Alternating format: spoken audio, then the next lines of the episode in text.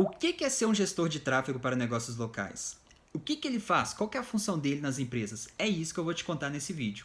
A primeira coisa que a gente tem que entender é o seguinte: o gestor de tráfego ele não é um funcionário da sua empresa, ele é um terceiro, é um profissional terceirizado que você contrata para te prestar um serviço. Serviço esse no qual é levar a sua empresa para a internet, anunciar os seus produtos, seus serviços para pessoas que são o seu público-alvo, que tem mais propensão de comprar de você.